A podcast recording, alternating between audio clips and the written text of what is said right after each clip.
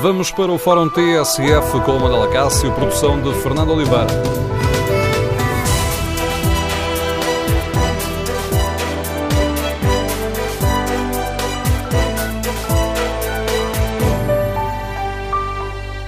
No Fórum TSF de hoje vamos debater o problema dos trabalhadores precários do Estado. Queremos ouvir a sua opinião e o seu testemunho. Pedimos ajuda aos nossos ouvintes para percebermos a dimensão deste problema. É frequente existirem lugares permanentes no Estado que estão a ser ocupados por trabalhadores com vínculo precário? Queremos ouvir o seu testemunho. Com que expectativas encara esta decisão do Governo de integrar pelo menos parte dos trabalhadores que estão com vínculos precários? Queremos ouvir a sua opinião, o seu testemunho. O número de telefone do Fórum é o 808-202-173. 808-202-173. O Governo hoje com o Partido Comunista e com o Bloco de Esquerda para negociar esta integração dos trabalhadores precários do Estado. A questão é polémica porque há divergências sobre o número de trabalhadores abrangidos e também sobre o critério de integração.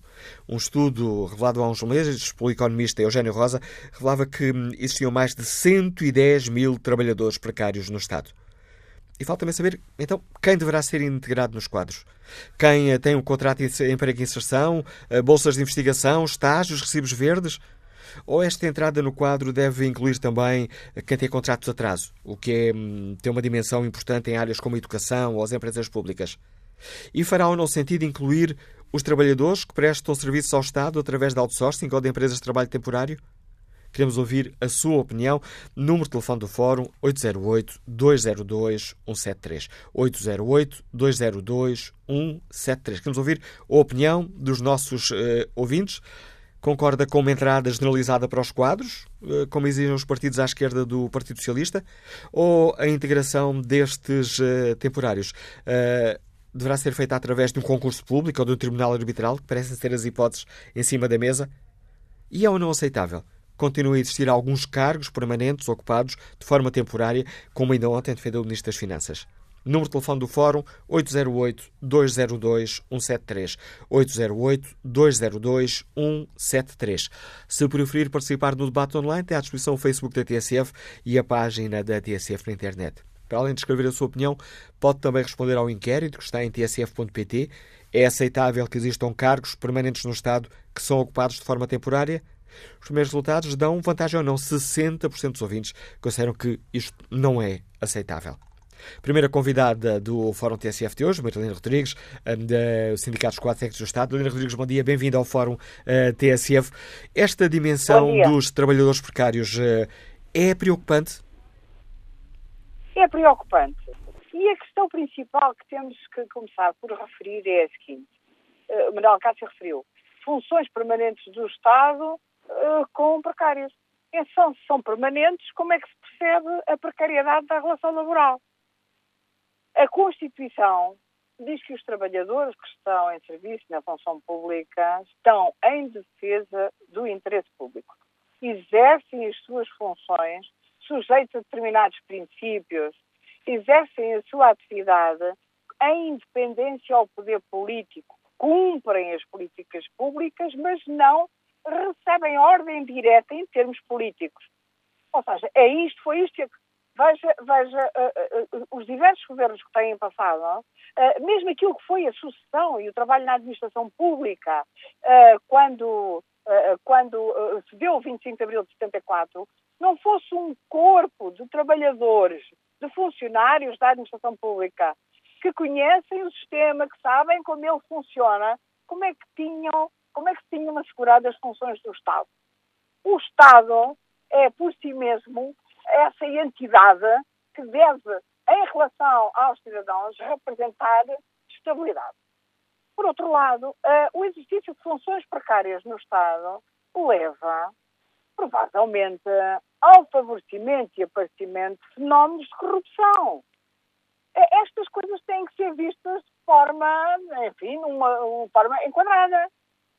Recentemente, os jornalistas fizeram, tiveram um congresso e chegaram à conclusão que um dos maiores, eh, enfim, eh, problemas da função e daquilo que era o exercício da função de jornalista, da sua independência e de não estar sujeito à pressão do editor para dar esta ou aquela notícia com este ou aquele enquadramento, disseram que, de facto, a precariedade levava a que tudo isso pudesse acontecer. E, portanto, no Estado, por maioria de razão, é a mesmíssima coisa. Portanto, funções permanentes do Estado devem ser exercidas com vínculos permanentes.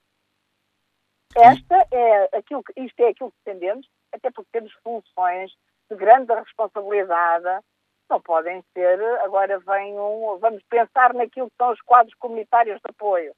Aqueles trabalhadores que reuniram já um conjunto de know-how para a aplicação das regras comunitárias e que estão eh, no exercício destas funções eh, que agora pudessem se mudar consoante acordo do governo que viesse, determinasse que seria para este ou para aquele, este, o determinado fundo fosse para aquelas empresas ou para as outras, sem ter subjacente os princípios uh, de boa fé, de imparcialidade, de independência e, das, e cumprimento das regras.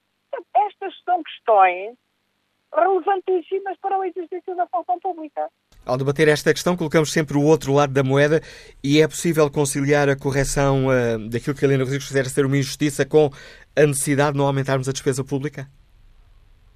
A despesa pública continua hoje a ter margem de manobra para emagrecer e não tem que ser necessariamente na redução de trabalhadores. É, de facto, numa política de remuneração, de remunerações adequada e não à atual manta de retalhos que temos. Temos uma manta de retalhos que ninguém sabe quem ganha o quê. Qual é a remuneração? E qual é a remuneração base? E depois as outras remunerações e os que têm só remuneração base? É completamente insuportável de perceber qual é a massa salarial ao fim de algum tempo. Ora, vejamos. Se então retirarmos todas as funções que exercem, todas as pessoas que exercem as funções do Estado, como é que o Estado cumpre a sua função? Porque são as pessoas que executam. É, é, isto é tão simples retirarmos, mandarmos embora os professores da educação, como faz? Mas se mandarmos também naquilo que é a justiça, a segurança, a, a, a saúde, em todas as funções que cabe ao Estado exercer. Não é um Estado fraco que garante ao cidadão, uh, enfim, aquilo que é o tratamento e uh, as políticas sociais a que todos têm direito, uns mais do que outros, em via da fragilidade que têm. Portanto, é um Estado que também diz e afirma como determinado país se impõe se retirarmos as pessoas, não sei. Não há função do Estado. E como é que Helena Rodrigues, enquanto líder do Sindicato dos Quadros Técnicos do Estado, encara a, sua, melhor solução para este problema que afeta, uh, não há números concretos, temos ouvido falar de números muito diferentes, citei há pouco um estudo, um estudo do economista Eugênio Rosa que fala em 110 mil funcionários precários, precários a trabalhar no, no Estado. Como é que conseguiremos resolver este problema? Com uma, permitem-me aqui a facilidade de expressão, com uma entrada generalizada de todos os funcionários precários que desempenham funções permanentes, com um concurso extraordinário, com a criação de um tribunal arbitrário para decidir quem pode ou não entrar? É, é, uma entrada assim é mais para o Estado, eh, eu defendo o emprego, não é? Eh, e uma política de pleno emprego, não sei se é o Estado que tem que isso. Mas eh, defendo não, que tem que ser analisado a situação a situação, em que situação é que as pessoas estão. Então, agora, é um facto que o Estado não pode dar o mau exemplo de recrutar para funções permanentes uh, trabalhadores com contrato, com contrato de gestão, não é? Emprego em gestão. Uh, isso não faz sentido. Muitas vezes, quando a pessoa, ao fim de um ano, dois anos, estão preparados para exercer de forma já autónoma a sua função, vem-se embora, entra um outro, os serviços perdem. Quando o Estado é aparente o ganho que o Estado tem com a precariedade. O Estado perde sempre, para além do Estado perder, porque perde know-how e perde capacidade de fazer eh, as coisas com eficácia e eficiência, perde também, perdem também os trabalhadores, as pessoas. Não há razoabilidade para precarizar a relação laboral. Nem o equilíbrio das contas públicas. Voltamos ao outro. O equilíbrio, das, contas, o equilíbrio das contas públicas, sim. Nós tendemos o equilíbrio das contas públicas e o Estado, se quiser, uh, tem ainda margem de manobra para fazer o equilíbrio das contas públicas. Mas uma coisa, o Estado, uma coisa, uma coisa é o Estado, estamos a falar nessa entidade que é de todas e que todos fazemos parte, e outra coisa são as opções governativas. E cada governo tem diferentes opções. A Helena Rodrigues entende que o eh, governo reúna primeiro com o Bloco de Esquerda e com o Partido Comunista Português antes de escutar os sindicatos envolvidos nesta questão? Há uma constatação.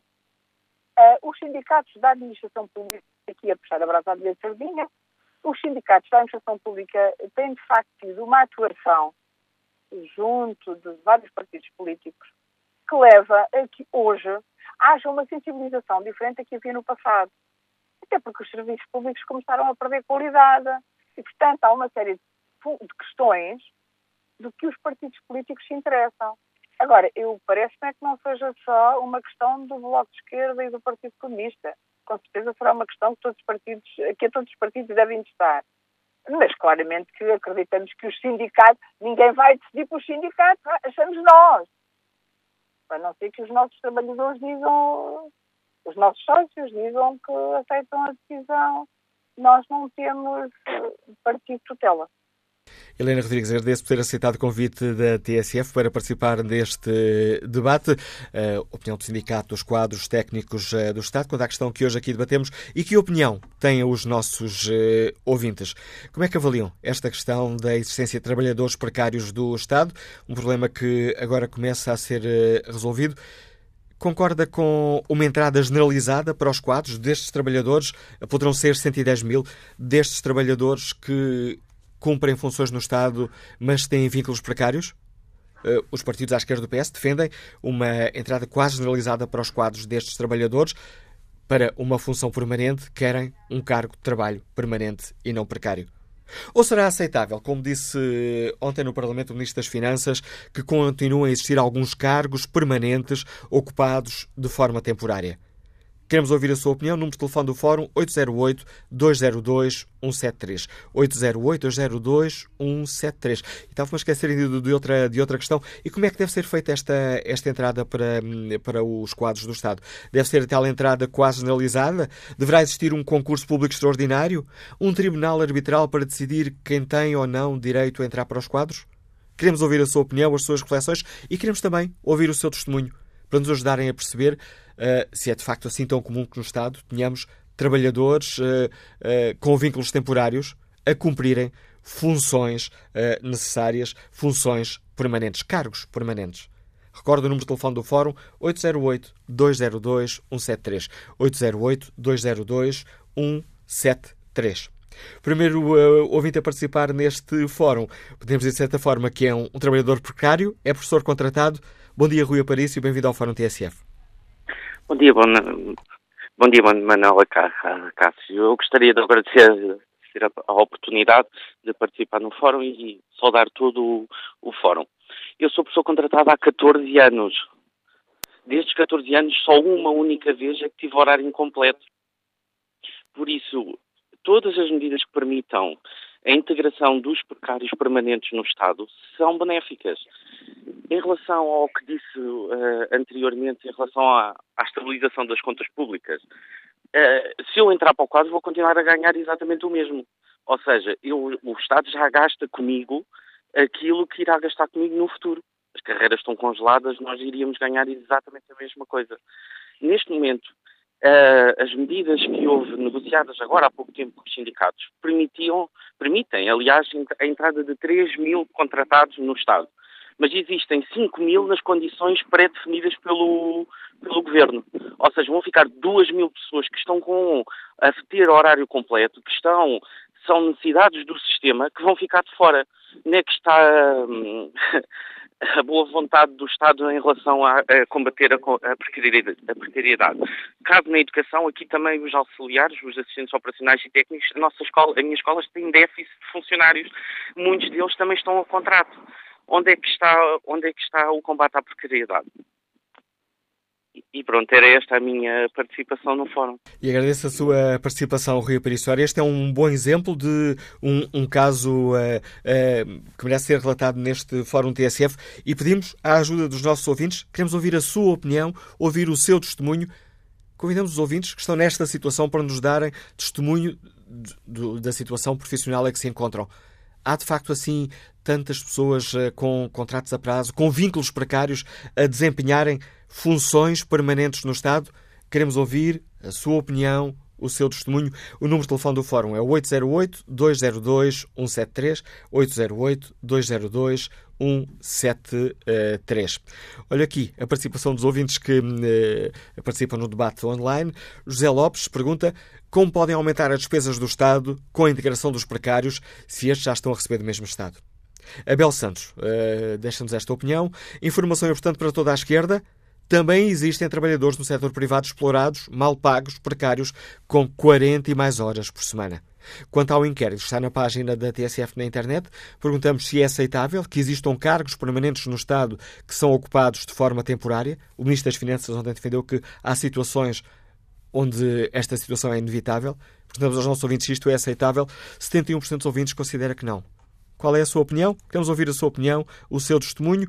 Há pouco, na abertura do fórum, esqueci-me de explicar aos nossos ouvintes que, obviamente, convidámos o Ministério das Finanças a participar neste debate, mas o Ministério das Finanças não aceitou esse convite. Bom dia, Sra. Deputada Rita Rato, deputada do Partido Comunista. Português. Que avaliação faz o PCP desta, desta situação? Eh, nós temos vindo a denunciar desde há vários anos que existem milhares de trabalhadores na administração pública a ocupar postos de trabalho permanentes através de vínculos precários. Isso é, em primeiro lugar, mau para as suas vidas, para as suas condições de vida, mas é também mau para o funcionamento dos serviços. E foi muito importante que no Orçamento de Estado para 2017, por ação do PCP, estivesse consagrada uma norma que prevê a integração dos trabalhadores com vínculo precário que respondem a necessidades permanentes. E nós entendemos que isso deve acontecer porque, de facto, há milhares de trabalhadores com contratos a prazo em uso abusivo dessa figura, falsos recibos verdes, estágios profissionais, bolsas de investigação, professores contratados, que estão há, há, há dezenas de anos, alguns deles, nos serviços públicos, mas que não têm visto o seu reconhecimento. E, portanto, aquilo que nós defendemos é que todos aqueles que respondem a necessidades permanentes devem ser vinculados nos quadros uh, dos vários ministérios da administração pública. E o PCP tem uh, uma ideia de quantos trabalhadores serão? Ou de quantos estarão nessa, nessa situação? Nós não sabemos ao certo esse número, mas temos perfeita noção que são milhares de trabalhadores. É verdade que há setores onde essa realidade é mais expressiva, mas infelizmente hoje, por toda a administração pública, existem muitos trabalhadores com vínculos precários. É óbvio que na, que na educação e na saúde são provavelmente as áreas onde existem mais trabalhadores nesta situação. Basta referir que, por exemplo, na área da educação existem 1.822 uh, funcionários das escolas que estão contratados a termo resolutivo. Uh, existia, uh, antes de, do anterior governo do PSD e do CDS ter decidido despedi-los, 25 mil professores contratados. Uh, existem assistentes operacionais que respondem a necessidades permanentes, mas que estão em situação de desemprego e não recebem nada pelo seu trabalho, apesar de garantir o funcionamento das escolas. E, portanto, estamos a falar de milhares de trabalhadores e esta situação é inaceitável é, é, inaceitável no público e no privado. Mas, em primeiro lugar, no público, que tem a obrigação de dar o exemplo como entidade empregadora. E, portanto, o PCP defende o combate à precariedade na administração pública e no setor privado, e por isso temos eh, propostas nesse sentido. Mas entendemos que, de facto, as pessoas que estão a responder a necessidades permanentes devem ter um vínculo efetivo. E nós não estamos a falar de pessoas que estão a substituir trabalhadores com baixa por doença ou licenças de maternidade. Não, estamos a falar de trabalhadores que asseguram o funcionamento dos serviços. E por isso é de elementar justiça que se reconheça a sua integração nos quadros da administração pública. O PCP aceita aquele número do estudo de Eugênio Rosa que fala em cerca de 110 mil trabalhadores precários? Nós não, não sabemos exatamente a dimensão uh, de, desse, dessa realidade mas entendemos que deve existir um apuramento efetivo de tudo aquilo que são necessidades permanentes e que estão a ser supridas através destas formas de contratação precária e que têm a ser revertida.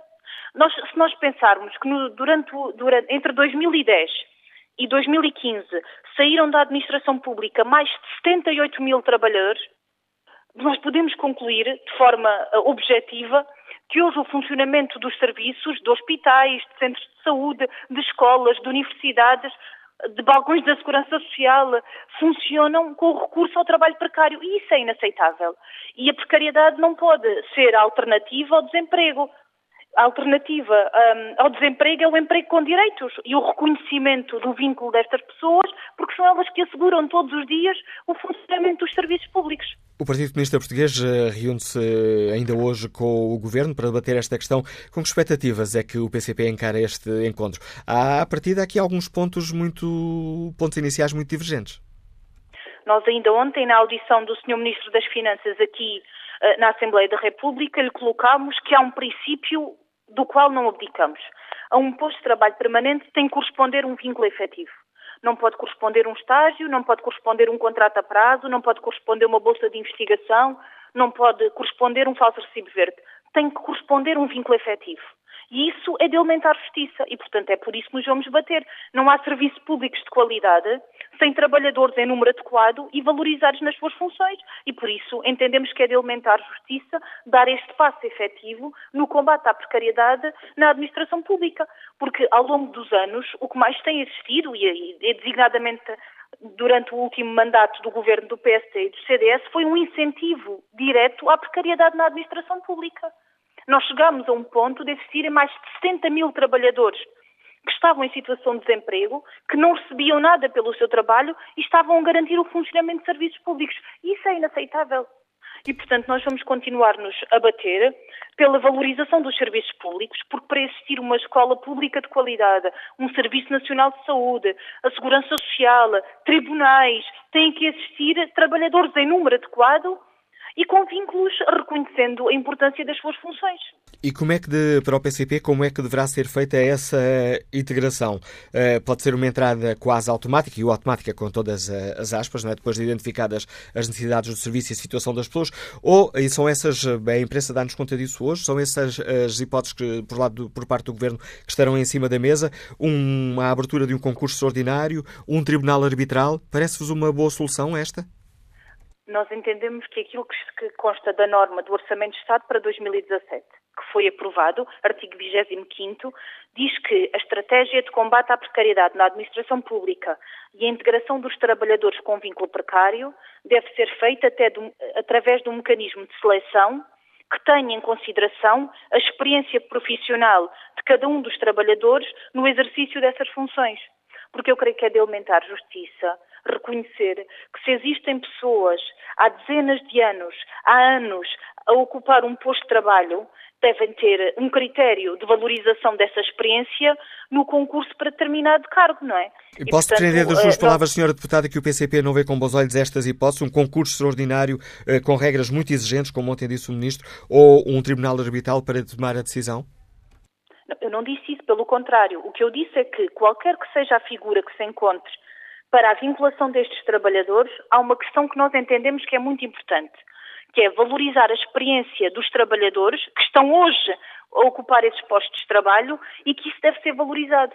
Nós não podemos ignorar isso, não é? Nós temos trabalhadores, por exemplo, funcionários nas escolas há mais de 5 anos a ocupar o mesmo posto de trabalho, temos professores, alguns há mais de 20 anos a, a garantir o funcionamento das escolas e, portanto, o recrutamento e a vinculação desses professores e desses funcionários também tem que ter em consideração este aspecto. Porque as pessoas não podem ter, ao longo dos anos, ter estado a assegurar o funcionamento dos serviços e isso agora não se traduzir num fator de valorização da sua experiência. E, portanto, o que nós entendemos é que, independentemente do modelo que venha a ser definido para a vinculação dos trabalhadores, com vínculos precários, deve sempre ter em consideração, e de resto é o que consta da norma do Orçamento de Estado, a experiência profissional no exercício daquelas funções, no, no, na ocupação daquele posto de trabalho. Percebi a sua Isso explicação, é letra do Orçamento de Estado. Percebi essa posição, gostava ainda de, de, de, lhe perguntar se o PCP compreende ou aceita as palavras do. ou concorda, que é a palavra mais adequada, se concorda com as palavras do ontem do Ministro das Finanças no Parlamento, quando defendeu que há lugares permanentes e muito relevantes que têm de continuar a ser preenchidos por instrumentos temporários de contratação. Se há lugares permanentes, tem que ter um vínculo efetivo. Agradeço a sua resposta, Sra. Deputada. Rita Rato, explicando aos nossos ouvintes a posição do Partido Comunista Português sobre a questão que hoje aqui debatemos e que opinião têm os nossos ouvintes. É aceitável que existam cargos permanentes no Estado e que continuem a existir cargos permanentes no Estado que são ocupados de forma temporária? Queremos ouvir a sua opinião. Como é que se resolve este problema? Segundo dados do economista Eugênio Rosa, existirão cerca de 110 mil trabalhadores precários na função pública. Como é que se resolve este problema? Com uma entrada quase generalizada no quadro, com um concurso público, com um tribunal arbitral? Queremos ouvir a opinião dos nossos ouvintes e queremos também ouvir o testemunho, casos concretos dos nossos ouvintes que se encontrem nesta situação de, ocupando um posto de trabalho permanente, estarem com um vínculo precário. O número de telefone do Fórum é o 808-202-173, 808-202-173. Bom dia, Manuel Soares, é funcionário público Liga-nos de Lisboa. Bem-vindo ao Fórum TSF. Bons dias. Olha, eu queria dizer o seguinte: é inadmissível que o patrão que, que admite que tem o maior número de trabalhadores neste, neste país seja aquele que não cumpre a lei. Ou seja, se no setor privado houver um trabalhador que esteja há mais de três anos num determinado posto de trabalho, o patrão tem a obrigação de o integrar. Na administração pública é pouca vergonha que o patrão tem trabalhadores com 3, 4, 5, 6, 7 anos e não os integra, e muitos deles com horários completos, e a desempenhar funções permanentes, não funções temporárias. Quanto à possibilidade de haver trabalhadores com funções permanentes admitidos temporariamente, acho que isso é uma imoralidade. E, primeiro, o empregador deste país não deveria uh, praticar esses atos. É só. Bom dia.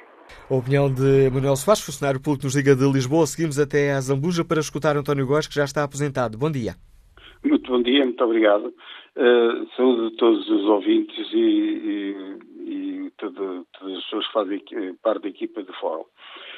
Ora, o Estado, como este senhor disse, é um mau exemplo em todos os aspectos. Começa pelo facto de nunca pagar aos empresários na altura de vida, levando muitas, muitas empresas à insolvência e também, eh, em consequência, o desemprego de, de, muito, de muitos trabalhadores. Relativamente aos funcionários que emprega, olha, eu tenho, tenho conhecimento de vários exemplos. Um, uma senhora esteve vários, vários anos numa Câmara Municipal para manter o vínculo e com aqueles contratos de trimestrais. Uh, eu estou a ouvir a voz do retorno, trabalho um pouco, mas pronto. Uh, Peço-lhe mais uma vez uh, desculpa, estou há um mês e meio a pedir desculpa aos nossos ouvintes, mas pois, com a transferência exato. para novas instalações, às vezes há okay. problemas técnicos complicados que os nossos técnicos ainda não conseguiram resolver. Vamos tentar colmatar essa situação. e então, o que é que acontecia? Três anos estava por, pela, por um contrato pela Junta de Freguesia, outros três anos estaria num contrato pela Junta, pela Câmara Municipal. Em determinada altura, a pessoa foi integrada. Uh, essa situação, até para a integração de algum pessoal, integração, isso é concurso público de algum pessoal da Câmara foi à Assembleia Municipal. Na Assembleia Municipal, eu de facto até fiz esta referência, que há pessoas que, dado o tempo que estão, uh, exercer a, a, mesma profissão dentro da mesma atividade dentro da, da, da, do município, eh, achava todo direito, simplesmente aquilo foi um curso preparado para entrar dessas pessoas. Houve um senhor que é, que é delegado sindical, um acérrimo defensor do Partido Comunista e militante, ficou um pouco exaltado porque não é admissível que se preparem os, os concursos para, para a entrada dessas pessoas.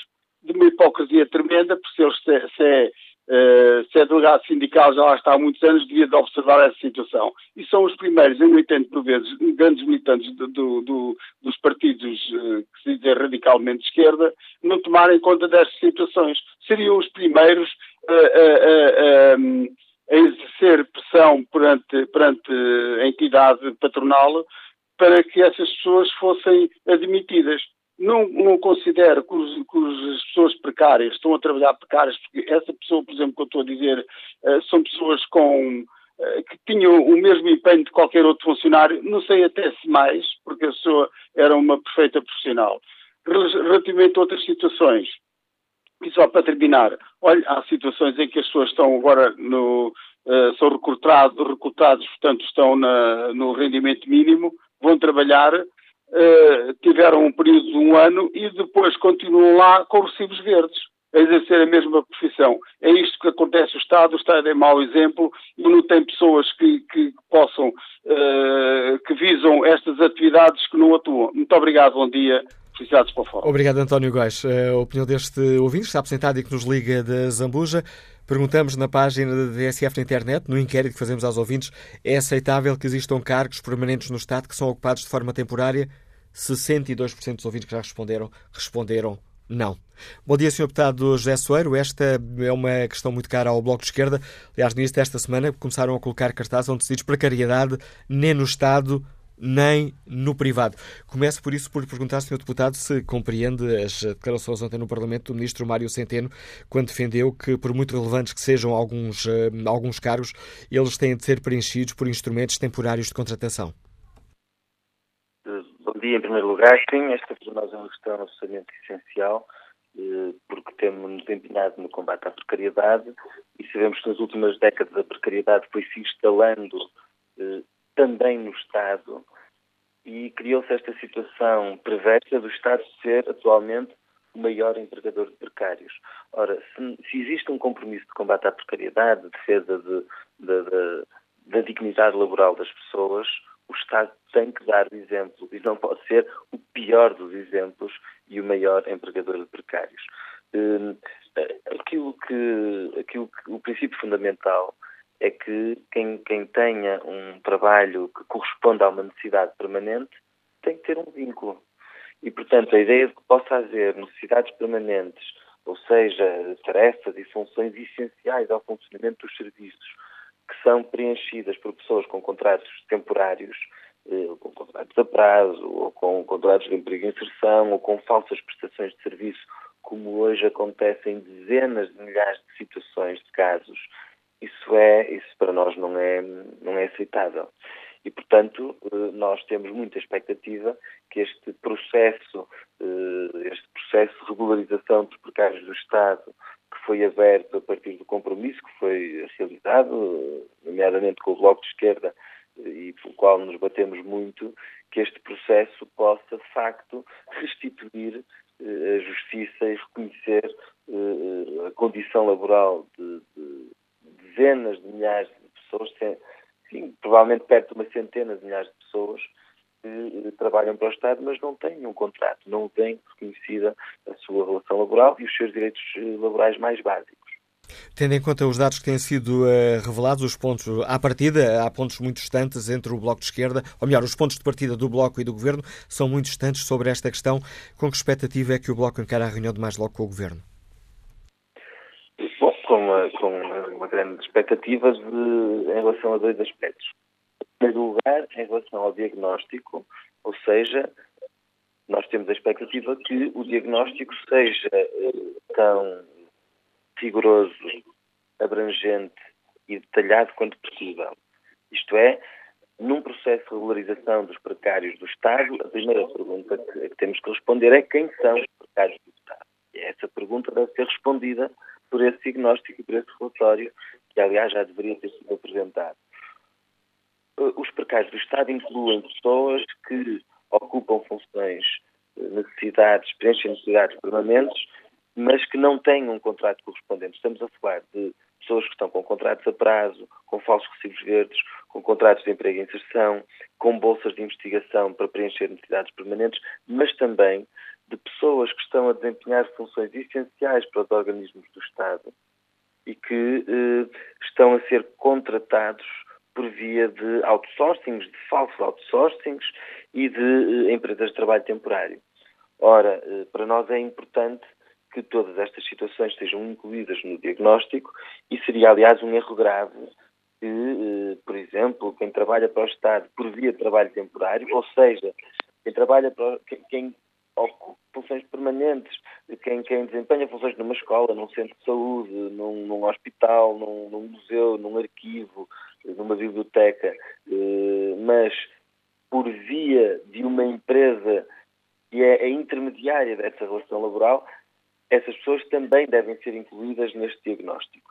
E, portanto, esta é a primeira questão, é o diagnóstico tem que ser rigoroso, abrangente e o mais detalhado possível, convém que tenha números organismo a organismo, para que depois nós possamos também monitorizar o próprio processo de integração. E as contas públicas... Lugar, é... Ah, diga, diga. Diga, diga. Ia fazer outra questão, mas pensei que já tinha terminado esta, é... essa parte Não, da sua resposta. Em lugar é a questão dos critérios da integração. Ou seja, é preciso que haja um modelo de integração eh, que, que poderá passar pela, provavelmente pela combinação entre mecanismos do tipo tribunal arbitral e mecanismos concursais, que, mas que, cujos critérios não deixem ninguém de fora. Nós estamos de acordo com critérios como eh, o facto da pessoa preencher uma necessidade permanente e o facto de comprovar que existe uma subordinação hierárquica. Eh, são dois critérios que nos parecem absolutamente razoáveis. Eh, não estamos de acordo se utilize, por exemplo, o critério do horário completo.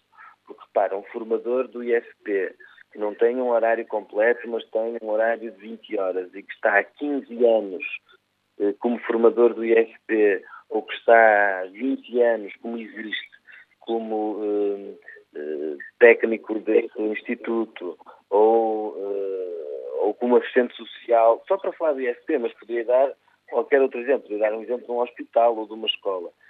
Não é o facto de uh, não ter um horário completo que faz com que seja aceitável, por exemplo, que essa pessoa seja consigo verde. Uh, o critério de laboralidade é saber se existe ali uma necessidade que é permanente e se existe uma subordinação hierárquica que uh, configura uma relação de trabalho por conta outra, digamos assim. E, portanto, esses dois critérios são aceitáveis e é preciso cuidado em relação ao como são aplicados. O critério, por exemplo, o horário completo é um critério que não faz sentido. As pessoas devem ter um contrato correspondente às horas em que trabalham e, portanto, se não trabalham em horário completo, não é por isso que não têm direito a um contrato, não é por isso que não têm direito ao reconhecimento da sua relação laboral. E o Bloco de Esquerda não receia que o Governo possa, na reunião de mais logo, argumentar com a necessidade de manter contas públicas equilibradas eh, para não aplicar um critério tão alargado como o Bloco de Esquerda defende? Mas repare, eh, há duas questões. A primeira é que nós estamos a falar de situações que, na generalidade dos casos, são ilegais. Ou seja, o Estado está a desrespeitar os princípios que estão inscritos na lei, do ponto de vista do respeito e do enquadramento laboral destas pessoas. E, portanto, há aqui eh, situações que não estão não deveriam estar ao dispor do Estado de eh, violar tão escandalosamente regras laborais básicas que estão definidas na lei. Mas, em segundo lugar, eh, não se, não se trata de eh, contratar mais pessoas para trabalhar no Estado. Quer dizer, isto também poderia ser uma discussão, mas este processo em particular não é isso. Então, estamos a falar de pessoas que já trabalham na administração pública ou no setor empresarial do Estado e que já desempenham funções essenciais para o funcionamento dos organismos e que, portanto, já existem e já são pagas. Só que são pagas sem que lhes reconheça um contrato e a proteção eh, social a que têm direito e muitas vezes também são pagas por via de empresas de trabalho temporário ou uh, intermediações por via de outsourcings, inclusivamente, em alguns casos, saem mais caros ao Estado. Quando o Estado paga a uma empresa para contratar um trabalhador para trabalhar num serviço público, como acontece, por exemplo, no Centro Hospitalar do Oeste, em que os auxiliares eh, eh, de saúde estão a ser contratados por uma empresa de trabalho temporário, o Estado está a pagar o salário dessa pessoa mais o lucro dessa empresa de trabalho temporário que faz essa intermediação. Isso é inaceitável. Para já porque as pessoas ficam com menos direitos e em situação precária. Há pessoas que estão há 15 anos eh, a serem contratadas por uma empresa de trabalho temporário para desempenharem a mesma função no hospital. Quer dizer, isto não tem nenhum sentido. E, além disso, o Estado está a financiar o lucro da empresa que aluga essas pessoas ao Estado. E, portanto, nós estaremos a falar, em alguns casos, de, do reconhecimento de situações laborais que implicam naturalmente integrar as pessoas em categorias que lhes darão um melhor salário. Estamos a falar também, em alguns casos, situações em que o Estado, mesmo pagando um melhor salário aos trabalhadores, poderá poupar porque se liberta de intermediários que são uh, verdadeiros uh, uh, sim, servidores de, de, recursos. Agradeço ao deputado José do Bloco de Esquerda o contributo para este Fórum TSF. Peço desculpa interromper, mas já ultrapassámos aqui em dois minutos o tempo que estava destinado à primeira parte do Fórum TSF. Retomaremos este debate com mais espaço reservado à opinião dos ouvintes já a seguir às notícias das 11. Para participar, basta que se inscreva para o número de telefone 808-202-173. Tudo o que se passa, passa na TSF.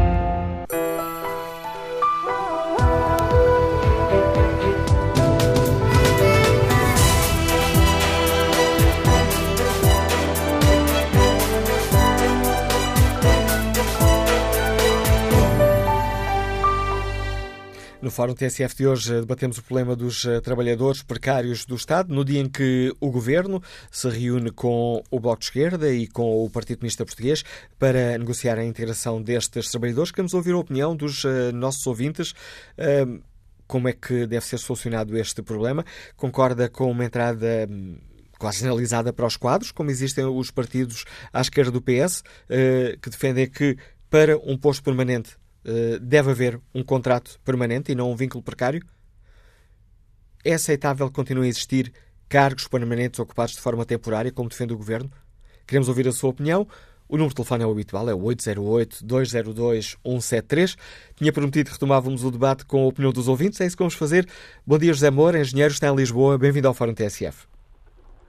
Uh, muito bom dia. Uh, de novo, o Fórum TSF vem por uma questão extremamente importante para todos nós em Portugal. Eh, e congratulo com essa excelente eh, iniciativa. em termos da questão dos trabalhadores precários no nosso país, foi uma herança extremamente negativa para todos os jovens, principalmente para os jovens, em Portugal. Uh, o caso concreto da função pública é muito importante, também é muito importante o que se passa na atividade privada.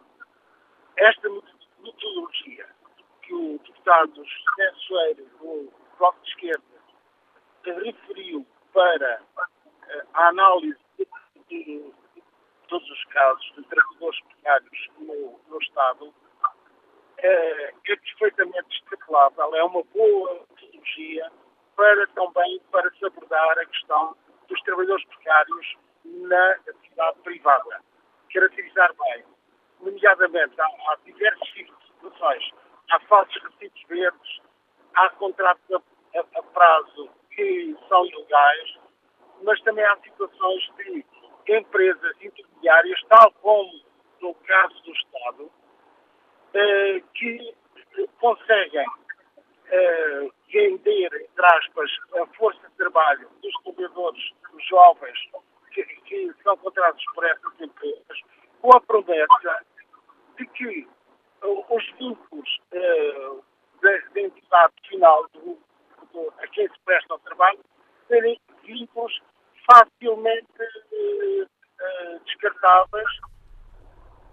É porque, apesar de serem trabalhadores com contrato com essas empresas, essas empresas depois vêm, vêm ao fim e ao cabo, dizer que o, o motivo para o trabalho desapareceu. Agradeço a José Moura a participação neste Fórum TSF, qualidade desta ligação telefónica não estava nas melhores condições. Mesmo assim, julgo que eh, conseguimos entender o essencial da opinião deste nosso ouvinte e que opinião tem Fernando Menezes, que nos escuta no Porto e que está já aposentado. Bom dia. Ah, bom dia, Manuela Cátia. É, para lhe dizer a verdade, o Estado não é uma pessoa de bem. Eu sou uma pessoa de bem. O Estado não é uma pessoa de bem.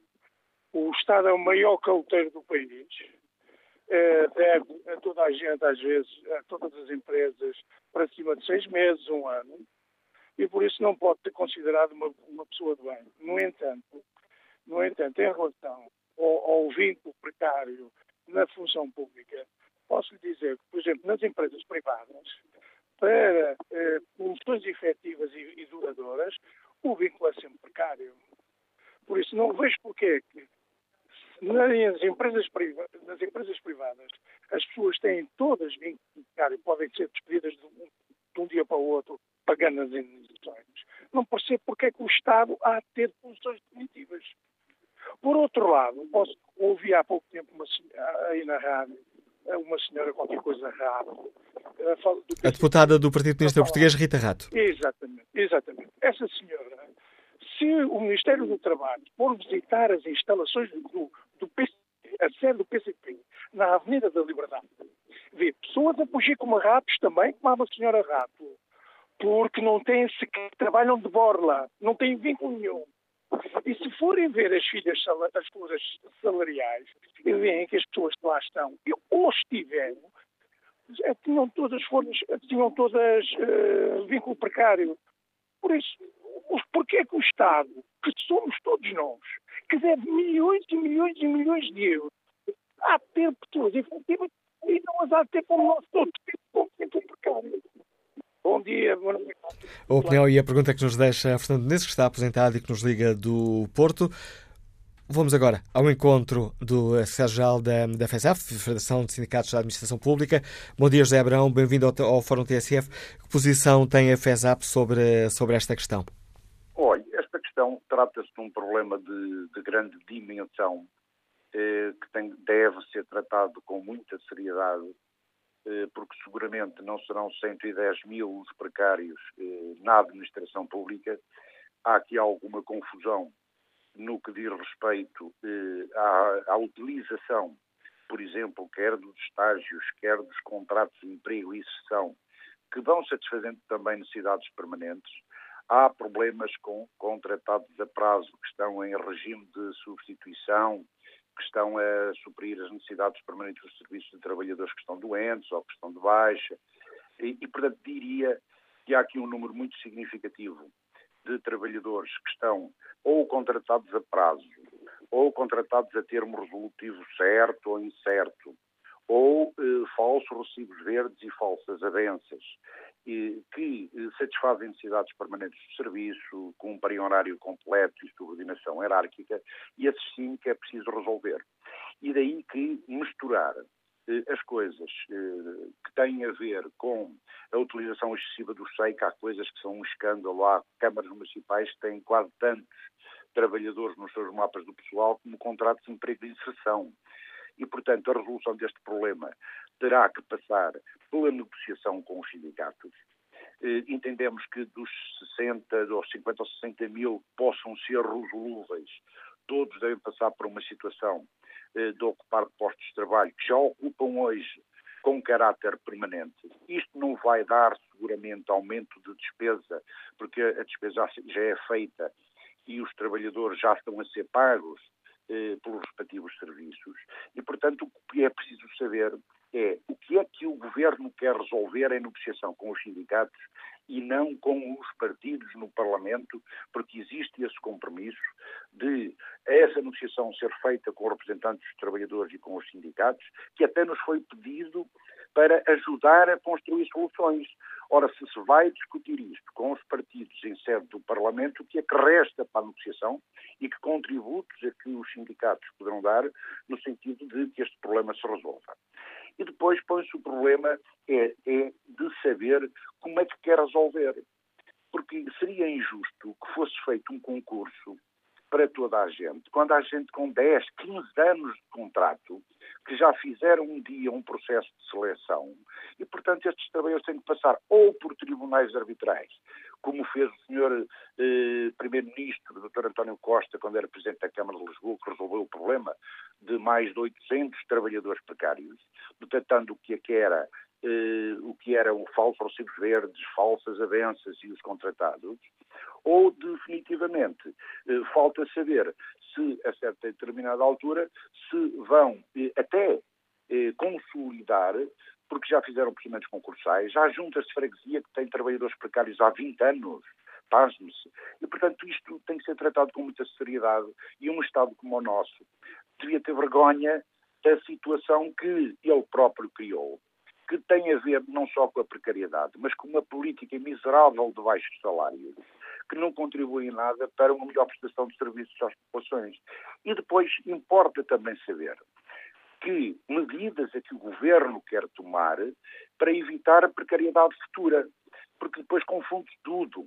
Há serviços que estão externalizados, há serviços que estão em regime de concessão, onde o Estado não exige a essas empresas concessionárias eh, contratos de trabalho permanentes.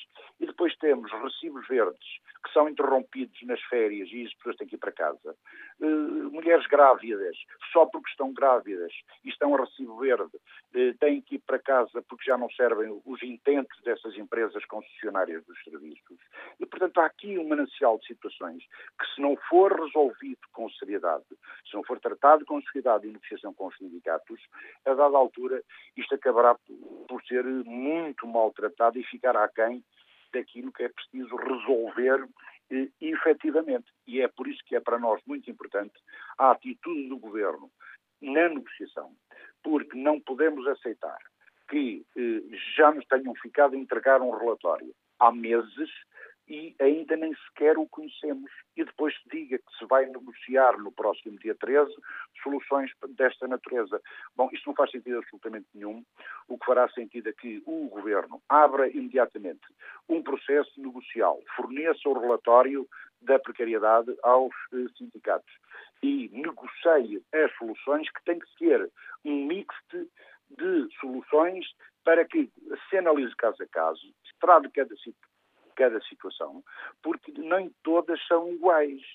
E, portanto, o abuso excessivo dos contratos de empregação é exploração de mão de obra barata. E estes serão resolúveis ou não?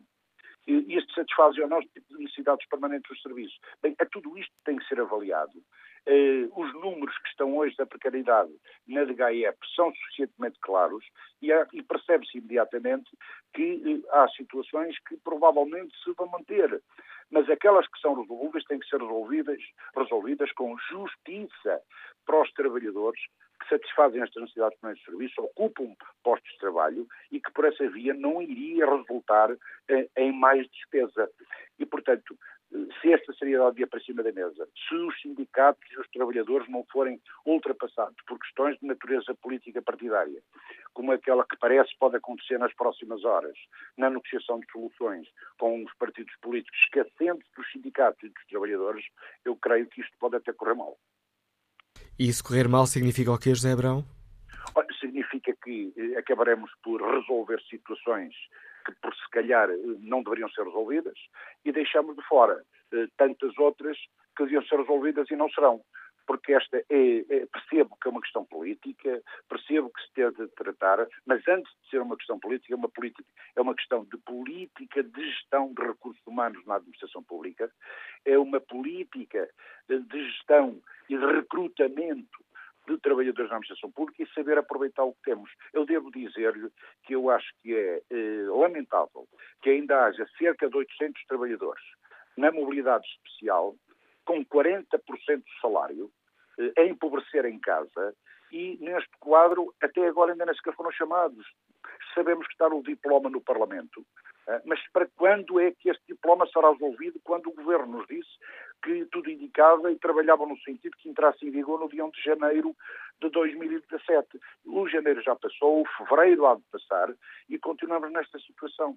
E é por isso que eu lhe digo, a questão da precariedade é muito mais ampla e tudo aquilo que seja externalização de serviços, por exemplo, ou concessão de serviços, o próprio Estado devia dar o exemplo e exigir às empresas contratos de trabalho permanentes.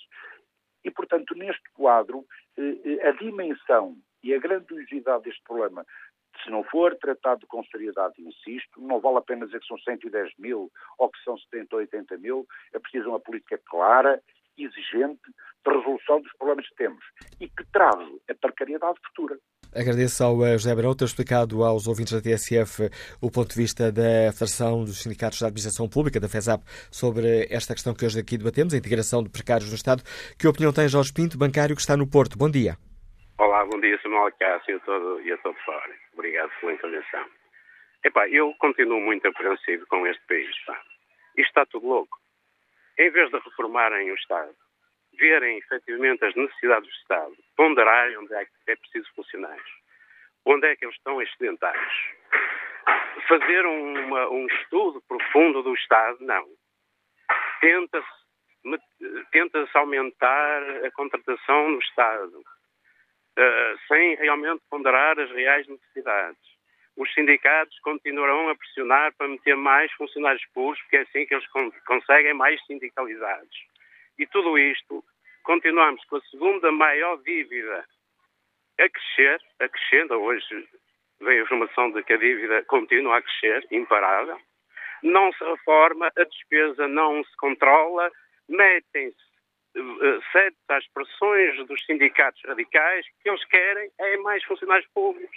Não querem ver efetivamente onde está a falta, onde estão a mais, que é que deve ser gerido com ponderação, depois regularizar toda essa questão da contratação e nada. Querem meter. Eu receio que só se calem e parem com reivindicações quando os 10 milhões de portugueses forem funcionários públicos. Bom dia e obrigado. A opinião de Jorge Pinto. Bom dia, Sr. Deputado Filipe Ana Coreta Correia. Como é que o CDS-PP olha para esta questão destas negociações entre o Governo, o Bloco de Esquerda e o PCB para a integração dos eh, trabalhadores precários do Estado? Bom dia. Eh, três notas muito breves. Em primeiro lugar, o Sr. Primeiro-Ministro anunciou na semana passada que o estudo sobre a precariedade iria ser entregue esta semana, ia ser disponibilizado esta semana. Nós sabemos que essa promessa já tinha sido de outubro, eh, gerou grande perturbação no seio da, dos partidos que apoiam a maioria o facto de ela não ter sido disponibilizada em outubro. Bom, mas depois de muitos atrasos, na semana passada o Sr. Primeiro-Ministro disse que este relatório iria ser disponibilizado esta semana. E nós tivemos ontem no Parlamento o Sr. Ministro das Finanças, eh, como para discutir as matérias da função pública, como responsável por esta área, e nós estávamos à espera que o relatório tivesse sido entregue nessa ocasião. Mas não foi. Portanto, como o Sr. Primeiro-Ministro é uma pessoa de palavra, nós esperamos que este estudo, esse relatório, seja disponibilizado a toda a gente eh, durante esta semana. E até lá é difícil ter uma posição definitiva e informada sobre esta matéria. Dois pontos adicionais. Nós estamos a discutir duas questões que são da maior importância para o país. Em primeiro lugar, o problema da precariedade. Efetivamente, é um problema geracional que afeta muitos jovens e que é um condicionamento grande da sua segurança e da sua capacidade de construir eh, uma vida familiar como se deseja, e portanto é qualquer coisa que deve ser encarado de frente e que deve merecer a resposta dos agentes políticos. E em segundo lugar, nós estamos a discutir também um problema da maior importância para o país, tem a ver com a gestão de recursos humanos no seio da administração pública. E nós não podemos também nesta matéria, ser irresponsáveis, eh, ser, gerir ou manter aspirações exclusivamente com base em pretensões que não têm a ver com o sentido da utilidade e do serviço público que o Estado deve prestar e que deve estar na origem da sua contratação e da sua gestão dos recursos humanos. E sobre esta matéria, o que nós vemos é que este governo não tem estratégia rigorosamente nenhuma. Abandonou os grandes instrumentos que havia de gestão de recursos humanos, alguns deles até criados por governos da responsabilidade do Partido Socialista, como foi o caso do primeiro governo do, do engenheiro José Sócrates, que criou o instrumento jurídico da mobilidade, pois este governo, cedendo à chantagem dos seus parceiros eh, no Parlamento e de sindicatos revogou este regime e não substituiu por nada que tenha reais capacidades para gerir esta realidade. E nós, na verdade, assistimos a isto com alguma perplexidade, mas entendemos que não estamos a criar condições para termos uma, uma função pública ao serviço dos portugueses, moderna, ágil, flexível, com capacidade de adaptação àquelas que são as exigências em cada momento que a administração pública deve responder. Agradeço ao deputado Filipe Anacoreta Correia por ter explicado aos nossos ouvintes a posição do eh, CDS, eh, com essa exigência ao Governo que apresente o relatório sobre os eh, precários do Estado. Alexandre Domingos é empresário, escuta de Lisboa. Bom dia. Muito bom dia, Manuela Cássio. Bom dia a todo o Fórum. Realmente, a questão da, da precariedade no trabalho é uma questão extremamente curiosa. A vossa pergunta no Fórum é se faz sentido ou se é justo é citando, um citando as palavras laboral. do Ministro ontem no Parlamento, se é aceitável que existam cargos permanentes no Estado que são ocupados de forma temporária.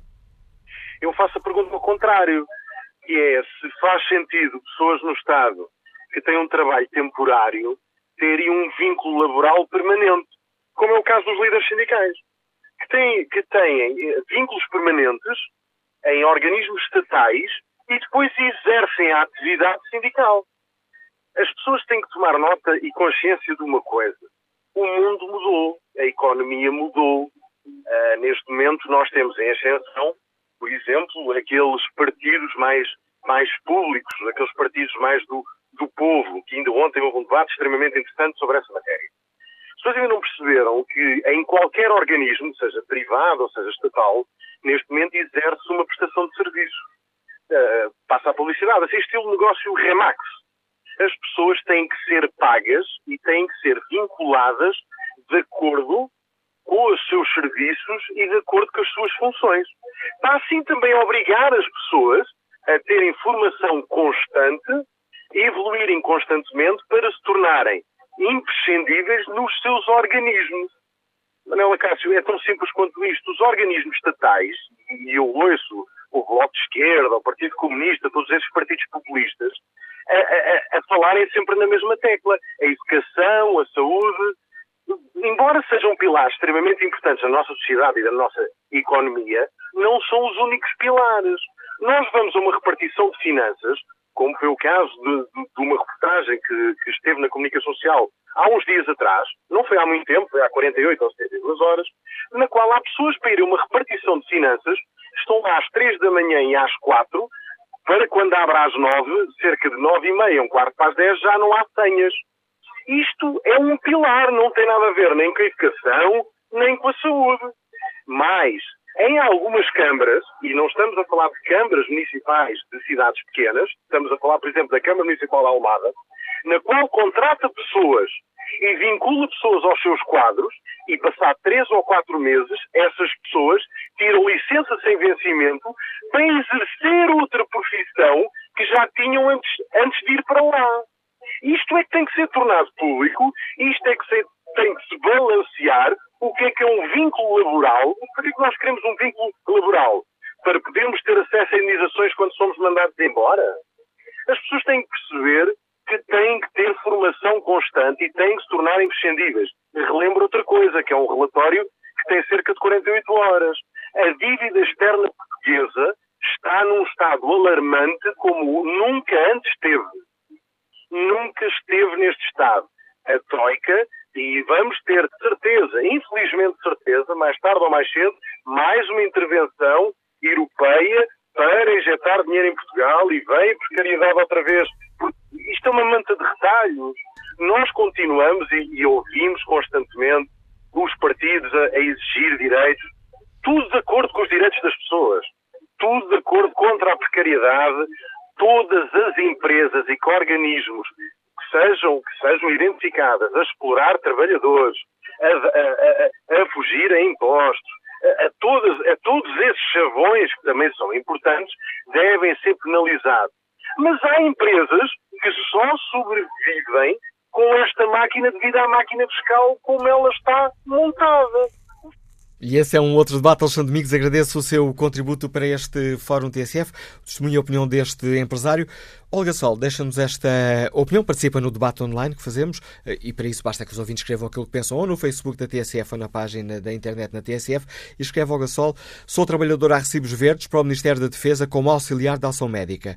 Sou obrigada a trabalhar das 16 às 8 da manhã do dia seguinte sem que me paguem horas noturnas nem subsídio de alimentação. As minhas colegas do quadro, que trabalham o mesmo do que eu, têm direito ao subsídio de alimentação, às horas noturnas, a subsídio de férias, a subsídio de Natal e eu não tenho. Por isso, acho que deviam abrir um concurso público e os melhores trabalhadores deveriam ter prioridade a todos os restantes. Trabalho 35 horas por semana, mas não sempre. Também trabalho por vezes 42 horas. Gostaria muito de deixar de ser uma trabalhadora precária, porque tenho muito brio e orgulho no meu trabalho e só desejo que o Estado me trate da mesma maneira. Bom dia, Ana Avolha, bem-vindo ao Fórum TSF. Que opinião tem a Frente Comum sobre esta questão? Faz? Bom, Nós, diga, diga. Eh, nós, desde há muito tempo que andamos a falar na precariedade da administração pública, tem vindo a crescer de ano para ano. Neste momento, são mais de 110 mil trabalhadores que têm situação precária, com vários vínculos, eh, com várias situações, aquilo que se chamam os vínculos que são legais, mas não são, eh, que não se transformam em definitivos, e depois a questão dos contratos de emprego e inserção, recibos verdes. Portanto, essa precariedade tem vindo toda uh, gradualmente a subir, uh, no sentido uh, que não faz, não faz ou, ou, faz uma, uma grande e profunda desagregação nos serviços, porque nós cada vez temos menos trabalhadores. Basta quem está a falar, às vezes sem saber daquilo que fala, ir aos serviços, pedir para lá ir e ver quem é que está a trabalhar. Nós, neste momento, temos salas inteiras em que, por exemplo, numa secção estão dois trabalhadores efetivos e estão cinco ou seis trabalhadores de contrato de emprego e inserção, que é aqueles contratos que o Instituto de Emprego faz e que lhe pagam simplesmente 80 e poucos euros, mais o seu subsídio, fazer funções permanentes. E depois temos uma realidade que uh, devia já estar resolvida há muitos anos. Ou seja, os, os trabalhadores com contratos a termo que temos neste momento na administração pública, muitos já têm 14 a 6 anos, outros têm 12, outros têm 10. E uh, no setor privado, e bem, uh, os trabalhadores que estão ao fim de X contratos têm que ser obrigatoriamente integrados nos quadros de pessoal. A administração pública não é obrigada a fazer isso. E vai explorando essa situação e vai aumentando a precariedade, criando a instabilidade nessas pessoas e uh, os recibos verdes, aqueles que são mesmo para trabalho permanente, é uma situação quase igual. E já para não falar nos bolseiros e nos estagiários, porque os bolseiros o Governo agora fez uma solução, mas que não serve, também é com, com a contratação e que ao fim de X contratos vão embora e trabalhadores uh, que uh, se chamam bolseiros com uh, habilitações superiores, que são uma mais-valia para o nosso país e que são postos de parte assim semanalmente ou depois andam aí como se costuma dizer na Giródias dará, a ver uh, aquilo que fazem da vida. E como é que a Frente Comum é considera que... que o Governo deveria resolver este problema, não é, Voila? Não, eu acho que durante uh, muitos anos o problema da precariedade tem-se resolvido de vez em quando. Resolveu-se uh, quando Cavaco Silva foi Primeiro-Ministro, aquilo que se chamava os tarefeiros, que foram cerca de 27 mil trabalhadores. No tempo de Engenheiro Guterres, cerca de 50 mil trabalhadores que eram então os contratos a termo, os recibos verdes uh, e mais um, uma série de trabalhadores que uh, tinham outras designações. E hoje isto tem aumentado. E, portanto, a forma de resolver é integrar nos quadros sem custos, porque não custa dinheiro, porque o governo, neste momento, integrar nos quadros não lhe custa nenhum tostão, porque já está a pagar os ordenados às pessoas.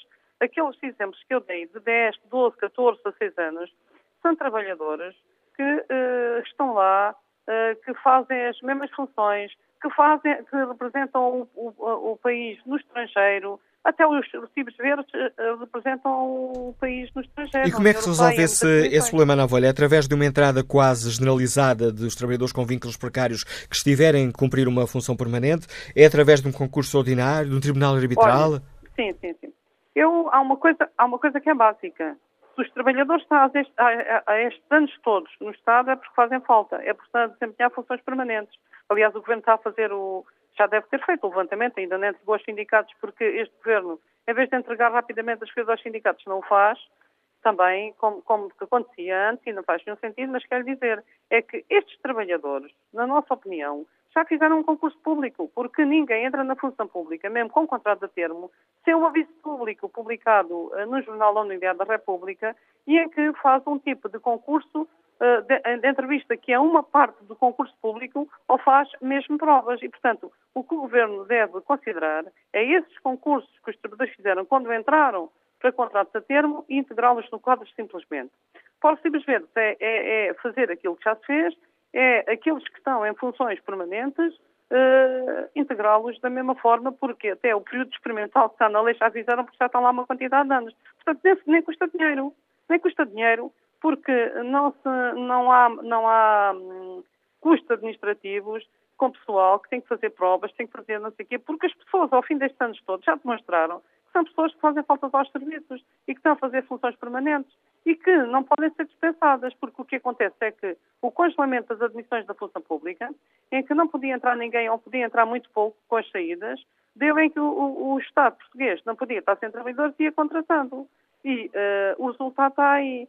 E uh, o resultado uh, está aí e caminha no sentido em que a administração pública vai se transformando num organismo em que a degradação das funções sociais cada vez está mais presente e em que os trabalhadores não têm, não têm condições nenhumas, não têm, não têm aumentos de salários, não têm descongelamento de carreiras, não têm condições de trabalho, não têm o pagamento do trabalho extraordinário como têm os outros, está tudo congelado e que isto não, isto não resolve nenhum problema, pelo contrário, agrava e agrava principalmente aquilo que diz respeito a todos os portugueses. E agradeço a Ana Avalha por ter explicado aos nossos ouvintes a posição da Frente Comum sobre esta questão. Vamos agora ao encontro João Dias da Silva, que lidera a Frente Nacional dos Sindicatos da Educação.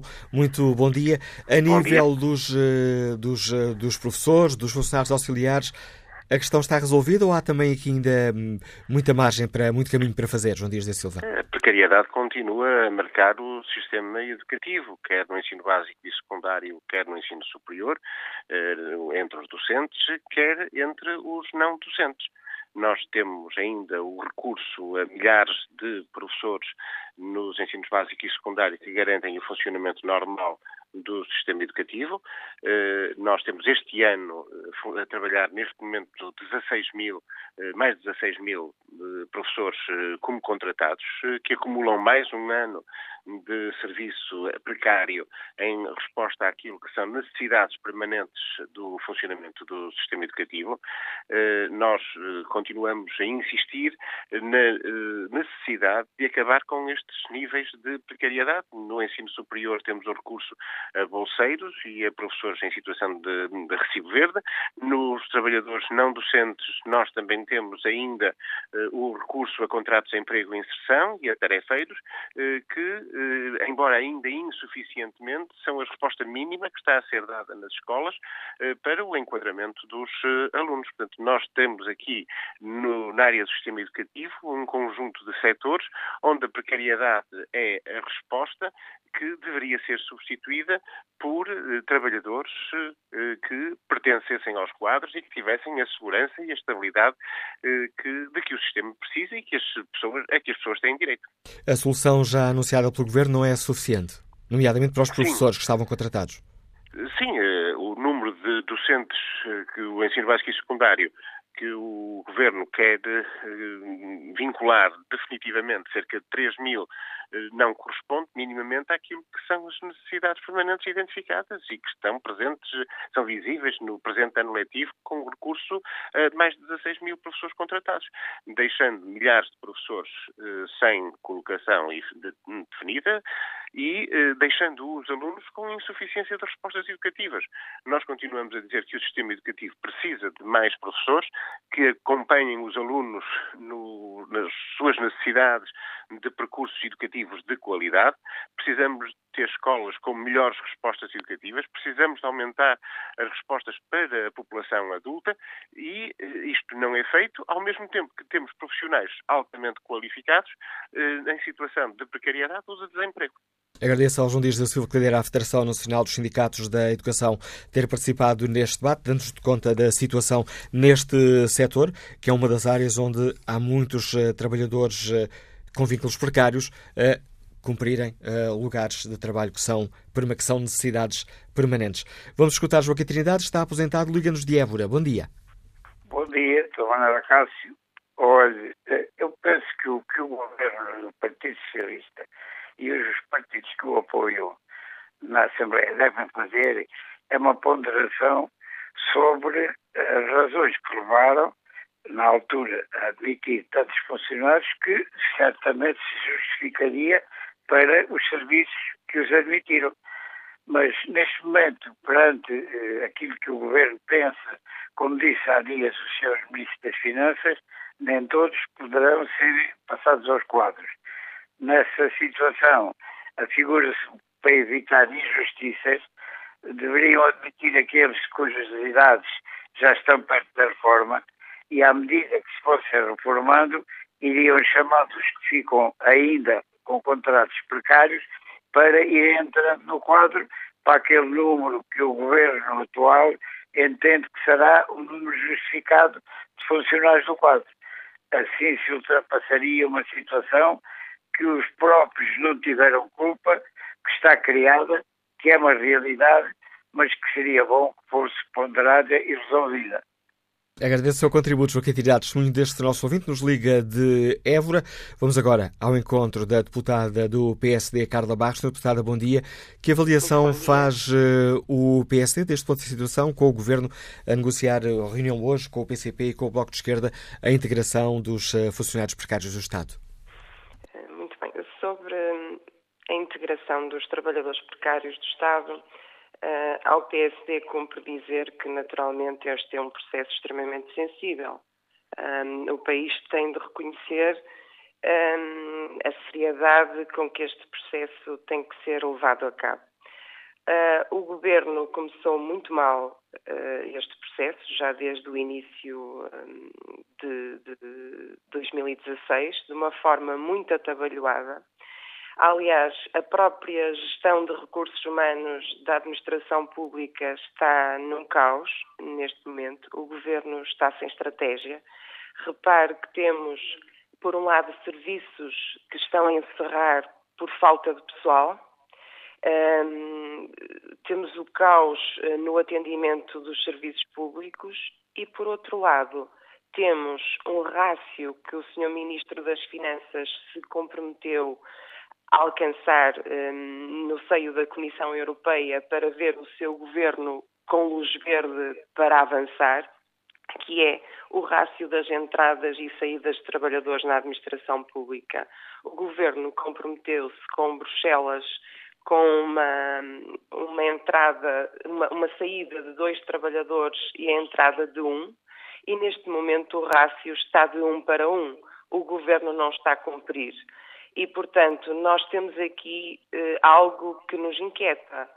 Se o governo vai entrar em rota de colisão com a Comissão Europeia e se vai deixar cair este compromisso na gestão de, de recursos humanos.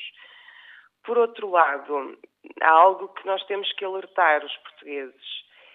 Um, neste momento, estas matérias uh, dos trabalhadores da administração pública estão a ser a relação de forças entre o governo, o PCP e o Bloco de Esquerda.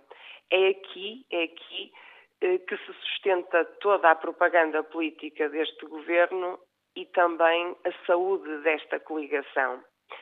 Uh, e isto, naturalmente, que pode ter reflexos irreversíveis, quer para os portugueses, quer para os trabalhadores em geral. Uh, nós não nos identificamos com esta forma que o Governo tem de avançar com esta matéria já com o Bloco de Esquerda e com o PCP no encontro de soluções, quando ainda nem se reuniu com os representantes dos trabalhadores. Repare, o Governo, no compromisso que assinou com, com os representantes dos trabalhadores, compromisso para a negociação coletiva em 2017, comprometeu-se, e também comprometeu-se aqui no Parlamento, à apresentação de um estudo, um estudo que tem atrasos que não se justificam, um estudo que não aparece, um, um impacto financeiro, contas por fazer, e neste momento resta-nos aguardar a apresentação do estudo para percebermos a dimensão do problema, mas aquilo que sabemos é que o Governo, o PCP e o Bloco de Esquerda já estão muito à frente já estão a discutir soluções. Os representantes dos trabalhadores não conhecem, como tivemos a oportunidade de ouvir neste fórum, ainda o estudo. Com eles ainda não foi, margem, não foi dada margem de negociação para um, o apresentar de soluções. E, portanto, este governo, que se diz um governo um, aberto às temáticas e aos problemas dos trabalhadores, não é mais que um governo que lança o caos, que lança o caos na administração pública, que lança o caos entre os trabalhadores e, naturalmente, que o PSD tem que, vai, vai ter que estar muito vigilante neste processo. E o PSD espera por conhecer esses dados do Governo para apontar uma solução para este problema do, da integração? Se é que o PSD considera que é um problema da integração dos precários no Estado? Ou tem é propostas concretas sobre isto? Peço desculpa pedir-lhe uma grande capacidade, sim, senhora deputada. Sei que lhe fiz aqui duas perguntas, mas... Diria. Uh, uh, uh, o PSD tem uma solução? qual é a solução que o PSD defende para a integração destes funcionários precários? Se é que o PSD defende essa integração? O PSD, naturalmente, defende o combate às situações precárias dos trabalhadores. O PSD gera este processo com muita seriedade. Nós não podemos, neste momento, apresentar solução se não conhecemos o diagnóstico, nem a caracterização do problema no Estado. Portanto, vamos aguardar que uh, o Governo nos apresente o relatório, a caracterização do problema e depois, naturalmente, sempre com base nos desígnios do país, iremos estar à altura do desafio para discutir com seriedade, sempre acautelando a estabilidade das contas públicas, um, a garantia de que os trabalhadores a médio e longo prazo não irão sofrer com, estas, com, com, estas, com estes instrumentos um, pouco, pouco claros e pouco eficazes do governo e, portanto, teremos que estar vigilantes. É aquilo que, que, nos podemos comprometer neste momento. E agradeço, Sr. Deputada Carla Barros, por ter eh, participado neste Fórum TSS, explicando a posição do PSD sobre esta questão. Bom dia, Sr. Deputado Pedro Delgado Alves. Como é que o Partido Socialista encara estas uh, negociações entre o Governo, PC e Bloco de Esquerda, um, eh, sem antes falar com os sindicatos? Muito bom dia. Eu acho que estamos numa fase de conclusão de uma reflexão, um levantamento que há muito era necessário fazer durante os últimos quatro anos, infelizmente, aumentaram muito substancialmente as situações de precariedade na administração pública. E, efetivamente, em vários momentos na legislatura anterior, é sublinhado e exigido ao anterior governo que fizesse este levantamento, que se percebesse qual era a dimensão do problema, e isso nunca aconteceu. E, de facto, com os dados que agora estamos a coligir e a concluir no quadro do que ficou previsto no Orçamento do Estado para 2017, vai finalmente haver instrumentos para poder decidir e obviamente, encerrar a fase negocial, a fase de diálogo com as associações uh, representativas dos trabalhadores, como deve ser. O que é surpreendente naquilo que ouvimos dizer à senhora uh, do, do PSD há pouco. Simultaneamente acusa o Governo de uh, uh, nada fazer e criar um caos na administração pública e simultaneamente dizer que já está a fazer e já está a fazer rapidamente. Fundamentalmente há um problema de precariedade na administração pública. Trabalhadores que estão a desempenhar funções permanentes, que não têm um vínculo permanente que corresponde às necessidades permanentes dos serviços. E a isto é necessário dar uma resposta. E felizmente houve um acordo político entre o PS, o Bloco de Esquerda, o PCP e os Verdes, neste sentido, integrar estes trabalhadores e arranjar forma de adquirirem um vínculo de estabilidade ao Estado, porque é benéfico não só para si, a nível dos seus direitos, enquanto pessoas que têm efetivamente desempenhado necessidades permanentes, mas obviamente também para dar segurança e capacidade aos serviços de darem respostas de melhor qualidade aos cidadãos. E faz sentido é avançar com estas negociações sem antes ouvir, sem dar estes dados aos sindicatos? Ouvi, uh, ouvimos aqui neste Fórum TSF queixas uh, concretas de dirigentes sindicais dizendo que, bom, ainda não nos enviaram nada, continuamos à espera. Mas, mas é evidente que o, levantamento tem que ser feito à escala nacional para perceber exatamente quais são os setores mais críticos, quais são o tipo de vínculos em que está a haver recurso abusivo, a formas precárias de relação e, portanto, o levantamento... Mas tanto quanto se peço desculpa, Sr. Deputado, mas tanto quanto se sabe, esse levantamento está feito e estará logo em cima da mesa na reunião é do Governo com o Partido Socialista, uh, perdão, com o uh, Partido Comunista Português e com o Bloco de Esquerda. O que os sindicatos se queixam é os outros partidos, os partidos têm esses dados e a nós ainda não nos deram e parece-me que é uma situação normal do funcionamento da democracia, em que o governo faz um levantamento e discute com os partidos que o suportam para definir uma estratégia para implementar e fazer propostas aos sindicatos e depois negociá-las. Portanto, eu também não, não compreendo em que medida não é compatível com o funcionamento normal de uma democracia que o governo e os partidos que o apoiam parlamentarmente consertem posições, façam um levantamento e depois possam apresentar propostas aos sindicatos. Portanto, em momento algum, está, posto, está totalmente posto de parte que os trabalhadores não participem. Claro que participarão e participarão nas fases seguintes do processo e participarão no quadro da Constituição Social,